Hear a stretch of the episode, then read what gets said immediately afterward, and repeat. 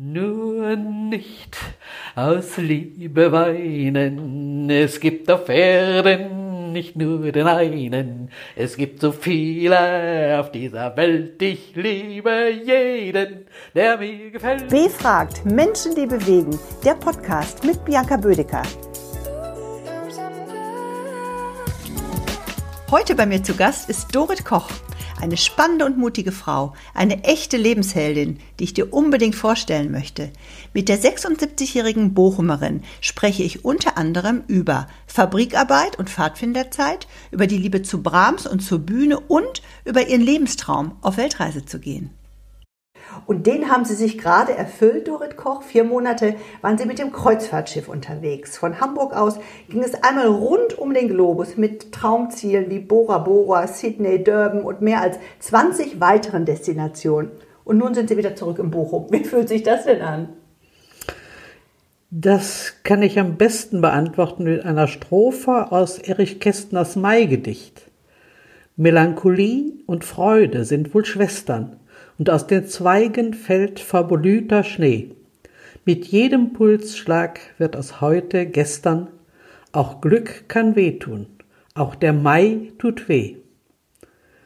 Es war eine großartige, wunderbare Reise und ich hätte so weitermachen können bis ans Ende meiner Tage. Ich hoffe, das dauert noch lange. Sie haben noch vier Möglichkeiten, so schöne Reisen zu unternehmen. Erzählen Sie uns doch mal vom Highlight der Tour. Hm, das ist schwer, ein einzelnes Erlebnis an die Spitze zu stellen. Auf der Osterinsel zu sein, hat schon was. Noch mehr hat mich die Südsee regelrecht angefixt. Erstens zu sehen, Schnorcheln geht noch und dann Schnorcheln mit Schwarzspitzenriffhaien und Rochen, die so äh, nah an einen rankommen, dass man einen leichten Schauer kriegt. Und mit diesen kleinen Fischlein nach dem Motto findet Nemo, äh, das hat mich schon unglaublich äh, begeistert und ich habe an der Stelle sogar angefangen, über eine regelrechte Tauch- oder Schnorcheltour nachzudenken. Ja, das kommt vielleicht noch. Wer weiß. Schauen wir mal. Ja. Wie hat denn Corona die Reise beeinflusst? Sie haben im Vorgespräch gesagt, dass Sie ähm, vier Wochen vor Ende der Reise äh, von ähm, ja mitten in die Corona-Zeit kamen. Ja. Und was passierte da an Bord? Äh, die erste Konfrontation mit Corona war schon in der Südsee, als wir das Königreich Tonga nicht anlaufen konnten, weil Tonga schon im Februar die Grenzen zugemacht hat. Zum Glück konnten wir dann Neuseeland, Australien noch machen und auch äh, den Indischen Ozean überqueren bis äh, Mauritius und Réunion und dann war, äh, kam die Nachricht, dass die Kreuzfahrt abgebrochen werden musste, weil alle weiteren Häfen dann mit einem Schlag geschlossen hatten. Praktisch wurde dann in, in Réunion die Kreuzfahrt abgebrochen. Wir hatten noch zwei Bunkerstopps, einmal in Durban und dann in Lissabon, aber niemand durfte mehr von Bord. Aber wie war denn die Stimmung die an Bord? Die Stimmung an Bord war gar nicht so schlecht, natürlich ein bisschen gedrückt. Aber da wir keinen Corona-Fall an Bord hatten, konnten wir uns frei bewegen. Wir wurden gut versorgt. Gut, äh, es ist nicht so schön, wenn man gar nicht mehr an Land darf. Äh, aber gut, es haben sich Gruppen gebildet, wir haben Karten gespielt und, und äh, ja, wir wurden gut versorgt. Eigentlich ging es uns besser als den zu Hause, mit denen wir über Internet ab und zu Kontakt hatten. Und insofern war die Stimmung gar nicht so schlecht. Sie sind 1944 im Zeichen des Wassermanns als zweite von drei Töchtern geboren. Sie sind aufgewachsen bei ihrer Großmutter in einem kleinen Dorf im Rheinland und haben dort acht Jahre lang die Volksschule besucht. Nach Abschluss der Schulzeit hatten sie nicht die geringste Ahnung, was sie machen wollten. Das Ergebnis war, sie kamen in die Fabrik, genauso wie ihr Vater dort gearbeitet hat, ihre Schwester, Onkel und Tanten. Und da blieben sie sechs Jahre. Erzählen Sie mal von der Zeit in der Fabrik. Was haben Sie da gemacht? Wie fühlte sich das damals an? Äh, das war ein Glanzstoff, war damals ein, ein großer deutscher, auch international operierender Konzern. Da wurden äh, als erstes Viskosefäden gesponnen und dann äh, die neue Entdeckung damals Perlon für die Perlonstrümpfe und Diolen für weitere Stoffe. Und da äh, war ich äh, in der, in der Konerei, das heißt in der Zwischenstation vom Spinnfaden zum Endlosfaden. Naja, und dann habe ich noch gut sechs Jahre gebraucht, um über die Pfadfinderei dann zu merken, naja, so doof bin ich ja offensichtlich doch nicht. Und habe dann da die Impulse gekriegt, äh, zu gucken, was könnte ich denn noch weitermachen. Sie haben dann mit 21 die mittlere Reife nachgeholt und eine Ausbildung gemacht zur Heimerzieherin. Richtig. Mit 29 ein Studium der Sozialarbeit in Bochum angefangen. Genau. Dann haben Sie vier Jahre später noch nebenberufliches Studium gemacht zur individualpsychologischen Kinder- und Familienberaterin und waren von 73, also 1973 bis 2005 bei der Stadt Bochum beschäftigt in der Beratungsstelle für Eltern, Kinder und Jugendliche. Ich finde, dieser Schritt von der Fabrik in der sie ja ihr erstes Geld verdient haben, dann nochmal hin zu einem Studium in einer Zeit, in der das damals ja auch noch nicht so normal war. Unglaublich mutig. Wie haben Sie denn das alles geschafft? Wo haben Sie diese Energie, diesen Willen hergenommen, wenn Sie wenige Jahre vorher noch gar nicht so richtig wussten, wo es längst geht?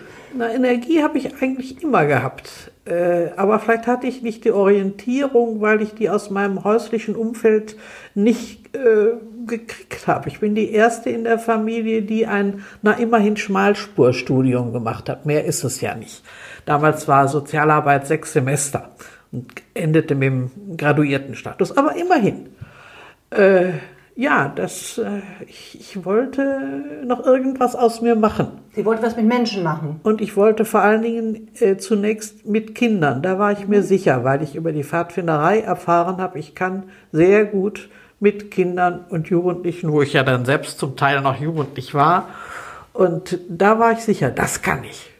Und das habe ich dann gesucht, wie kann ich das ausbauen. Und so hat sich der Weg entwickelt. Das heißt, aus Ihrer Passion haben Sie Ihre Profession gemacht. So ist es. Ich glaube, dass ich einen ganz guten Humor habe und dass ich äh, versuche, den Leuten irgendwo ihre eigenen Ideen wieder zu vergegenwärtigen. Wenn jemand in eine Beratungsstelle kommt und das Gefühl hat, ich habe versagt als Mutter, als Vater, dann geht es ihm nicht gut. Und wenn ich den Leuten klar machen kann, Sie haben nicht versagt, sie haben sich nur verlaufen. Sie wollten mal was ganz anderes. Und jetzt haben sie sich verirrt. Können wir mal gucken, wo sind sie denn jetzt und wo möchten sie wieder hin? Diese Last der Schuld wegzunehmen. Wie wichtig das ist Ihre ist Empathie dabei? Extrem wichtig. Ja, das ist die Grundvoraussetzung. Ohne Empathie geht gar nichts.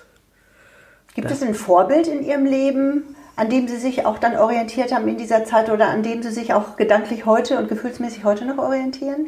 Nee, würde ich so nicht sagen. Ich hatte in dieser Ausbild Ausbildung oder nach dieser Ausbildung zur äh, Familienberaterin äh, einen Supervisor, der äh, vielleicht ein bisschen so Orientierungshilfe von der Haltung her gegeben hat. Aber ansonsten würde ich wirklich sagen, mit Frank Sinatra, I did it my way. Für welche drei Dinge im Leben sind Sie dankbar? Äh, ich glaube, das Allerwichtigste ist, dass ich zeitlebens nie wirklich krank war, also Gesundheit. Ich habe mein ganzes Leben lang immer Arbeit gehabt und dafür bin ich sehr dankbar, weil mir das geholfen hat, wirklich eigenständig zu leben, nicht abhängig zu sein, äh, weder von den Eltern am Anfang äh, noch hinterher von einem Mann sondern wirklich aus eigener Kraft mein Leben finanzieren können. Und dann sind natürlich Freunde ganz wichtig. Wie wichtig sind Ihnen Freundschaften? Das trägt mich auch heute noch durchs Leben. Aus Ihren vorangegangenen Erzählungen weiß ich, dass Musik für Sie Balsam für die Seele ist. Ihr Onkel sagte, als Sie circa vier Jahre alt waren, die hat Stimme, die kommt in den Kirchenchor. Und wenn Sie bei den Pfadfinderinnen gesungen haben, haben Sie das Singen auch immer auf der Gitarre begleitet. Und mit 16 kauften sie sich ihre erste klassische Platte, das waren Brahms ungarische Tänze, obwohl niemand in der Familie Klassik hörte. Wie kam die Liebe zur Klassik? Ich kann das gar nicht genau sagen. Ich kann auch gar nicht mehr genau erinnern, warum ich da jetzt auch zufällig auf den Brahms getroffen bin. Äh, aber ich habe mir dann einen Plattenspieler gewünscht und auch äh, bald gekriegt und dann bin ich ins Plattengeschäft gegangen und habe den Brahms gezogen und war dann unglaublich davon begeistert, habe den Tag und Nacht georgelt und dann hat sich das weiterentwickelt. Heute ist es auch immer noch sehr Brahms. Ich liebe zum Beispiel sehr das Requiem von Brahms, aber auch seine Sinfonien. Aber mindestens genauso wichtig sind mir Mozart und nicht zuletzt Bach. Vor sieben Jahren entdeckte eine Freundin von Ihnen eine kleine Zeitungsnotiz. Es war die Aufforderung, sich zum Casting für die German Silver Singers anzumelden. Ein Chor, dessen Mitglieder mindestens 60 Jahre Lebenserfahrung haben und der sein Publikum mit Welthits aus Pop, Klassik und Rock begeistert. Und Sie haben sich beworben und das Casting gewonnen. Erzählen Sie mal davon. Meine Mutter übrigens ist auch in dem Chor die hat vor mehr als zehn Jahren das Casting gewonnen. Also sie singen zusammen, deshalb so ja. haben wir uns beide auch kennengelernt. Ja. Aber mich interessiert wirklich mal, wie haben Sie das geschafft? Tja, ich habe mich da angemeldet, weil diese Freundin mir äh, sehr äh, lieb ist und ich sehr auf das vertraue, was sie sagt. Und ich bin zum Casting angenommen worden. Und was haben Sie da gesungen? Dann habe ich äh, zwei Lieder vorgetragen. Einmal, ja, so 20er Jahre Sachen, die mag ich sehr gern. Habe ich gesungen Benjamin, ich habe nichts anzuziehen und nur nicht aus Liebe weinen. Von Sarah Leander, das singen Sie uns jetzt mal bitte vor. Ja. Es ist ja nicht gleich, wen wir lieben, und wer uns das Herz einmal bricht wir werden vom Schicksal getrieben und am Ende ist immer Verzicht. Wir glauben und hoffen und denken, dass einmal ein Wunder geschieht. Doch wenn wir uns dann verschenken, ist es das alte Lied.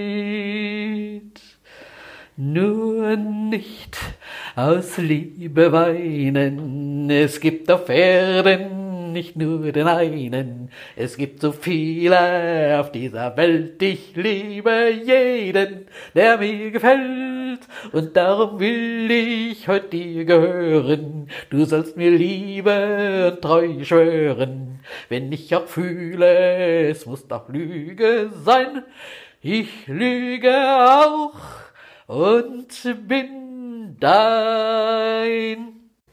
Wie fühlt sich das denn an, Dorit Koch, wenn Sie auf der Bühne stehen? Was geht da in Ihnen vor? ja, ich bin eine alte Rampensau. Das haben Sie auf der MS Astor ja auch gezeigt. Ja. Aber bei der Kreuzfahrt, da haben Sie ja den Gästepreis abgeräumt mit dem Lied. Äh, ja, Preise in dem Sinne gab es nicht, aber ich habe unglaublich viel Beifall und Zuspruch bekommen. Ehre haben Sie bekommen, genau. Tage später noch, dass äh, mich Mitfahrende, Mitreisende angesprochen haben. Das war toll. Wir wollen dich nochmal sehen. Wann machst du das wieder? Du solltest das beruflich machen. Da war ich natürlich sehr stolz. Das hat mich wirklich sehr glücklich gemacht. Klar. Und wenn Sie mit den German Silver Singers auf der Bühne stehen, Sie touren ja durch NRW. Die ja. waren aber auch schon mal in Berlin unterwegs, da sind ja. sie auch aufgetreten. Was, was spielt sich da in ihnen ab? Ach, es ist einfach schön, in der Gruppe zu singen mit einem super guten Chorleiter. Das macht einfach Spaß und ja, das äh, hebt das Lebensgefühl. Da fühle ich mich lebendig. Man, wie ich schon sagte, muss man ja mindestens Jahr, 60 äh, Jahre alt sein, wenn man dort Mitglied sein möchte. Das sind also alles Senioren, mit Alles denen Sie singen. Ja. Meine Mutter ist sogar schon 82 Jahre ja. alt. Was macht das mit Ihrem, ja, mit diesem Gemeinschaftsgefühl, auch unter den Senioren? Einige sind dabei, die treten auch als Solisten auf, ja. spielen auch ein Instrument. Also es ist ganz bunt gemischt. Was, was ist das für Miteinander? Ein freundschaftliches, unkompliziertes, äh, ja, wertschätzendes Miteinander. Aber es sind ja irgendwie alles so spezielle Typen. Ja, wer bei den Silver Singers ist, wird auch ausgewählt, weil es ein Typ ist. Welches ist Ihr größter Traum? Den habe ich mir so gerade eben erfüllt, die Weltreise. Ich habe 15 Jahre lang ein kleines Segelboot gehabt, ein kleines Kajütboot. Das lag in Holland am Eiselmeer. Und äh, zu der Zeit war mein Traum, einmal auf eigenem Kiel die Welt zu umrunden. Das hat sich so nicht erfüllt. Äh, ich denke, vielleicht hat der liebe Gott mich auch ein bisschen beschützt da, denn das hätte vielleicht auch böse enden können. Aber das hat sich jetzt auf eine andere Art und Weise viel bequemer doch noch erfüllt. Aber das Meer scheint ja eine wirkliche Faszination auf Sie auszuüben. Das Was? Meer ist so großartig. Äh, ich habe auch einen kleinen Reisebericht geschrieben und da steht drin, der schönste Platz auf der ganzen Welt ist das offene Meer. Die beiden großen Weltmeere, der Pazifik und auch der Indik, haben mich unglaublich fasziniert. Äh, dieser stille Ozean, ich bin nicht müde geworden, den anzuschauen. Der war auch sehr brav und fromm und wir sind also wirklich darüber gefahren, ohne einen Hauch von Aufregung oder Seekranke oder sowas. Es war unglaublich schön.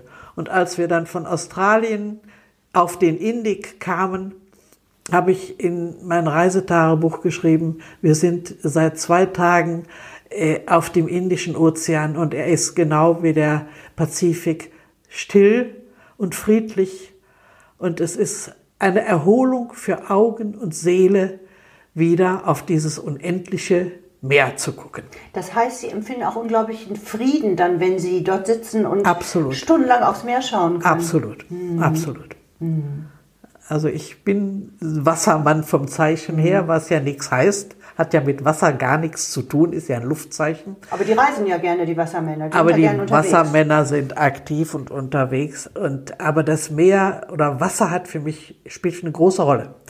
Auch Schwimmen, ich bin früher am Meer geschwommen, aber es war zum Beispiel auch ein unglaublich tolles äh, und tief zufriedenstellendes Erlebnis, das mit dem Schnorcheln in der Südsee wieder hinzukriegen. Ich hatte vorher 30 Jahre nicht mehr geschnorchelt und hatte schon ein bisschen Respekt und gedacht, mal gucken, wie das geht, ob es geht. Und es ging und es war wunderbar. Und, oh. Wie wichtig ist Mut im Leben? Ja, ohne, glaube ich, eine gewisse Art von Mut kann man nicht vorwärts kommen. Man kann sich auch nicht entwickeln. Äh, was ist das Gegenteil von Mut? Ängstlichkeit, Übervorsichtigkeit. Äh, wenn ich bei jedem Schritt, den ich tue, äh, nur abwäge oder überwiegend abwäge, was könnte denn passieren und schiefgehen, dann äh, werde ich vieles nicht tun, was der nächste Schritt in meiner persönlichen Entwicklung wäre. Und wenn Sie der jungen Generation etwas raten könnten, was wäre das? Oh, was sollte ich da sagen? Ähm, es ist oft schwierig, den eigenen Weg zu finden. Äh, wie ich selbst äh, habe ich lange nicht gewusst, was ist eigentlich mein Weg, was ist meine Aufgabe in diesem Leben, wo kann ich was Sinnvolles machen, was mich erfüllt, was aber auch für die Gemeinschaft, für die Allgemeinheit äh, einen Sinn macht. Und das ist oft schwer zu finden und man muss einfach auf der Suche bleiben. Ausprobieren. Und ausprobieren und äh, ja, sich seine eigenen inneren Ziele etwas klarer machen und sich nicht so sehr von Bedenken von außen ausbremsen zu lassen. Was würden Sie denn gerne nochmal ausprobieren? Ach, das wird langsam übersichtlich. Aber ein bisschen Luft ist ja noch. Ach, ja. Ich könnte die nächste Kreuzfahrt sofort wieder machen. Noch einmal rund. Aber ja, ich hoffe, dass ich noch ein paar Jahre Fahrrad fahren kann und dass meine Freunde mir erhalten bleiben. Ganz große Projekte habe ich jetzt nicht in der Planung. Ich gucke, was vorbeikommt und wenn ich kann und mich fit fühle, dann nehme ich es mit. Welche Philosophie trägt sie durchs Leben? Ich glaube, ähm, ganz wichtig ist schon äh, der Humor. So Sprüche wie das Lachen erhält uns vernünftiger als der Verdruss von Lessing oder der Humor trägt die Seele über Abgründe hinweg und lehrt sie mit ihrem eigenen Leid zu spielen von Anselm Feuerbach. Das sind so die Leitlinien in meinem Leben gewesen. Oder wie der Kölner sagt, es ist nichts so schlecht, dass es auch für jetzt Jod ist. Heißt, jeder Sache das Positive abzugewinnen. Das war Befragt Menschen, die bewegen. Lust auf mehr Geschichten? Die gibt's jetzt auf puraprimavera.com. Bleibt mutig, coraggio ragazzi!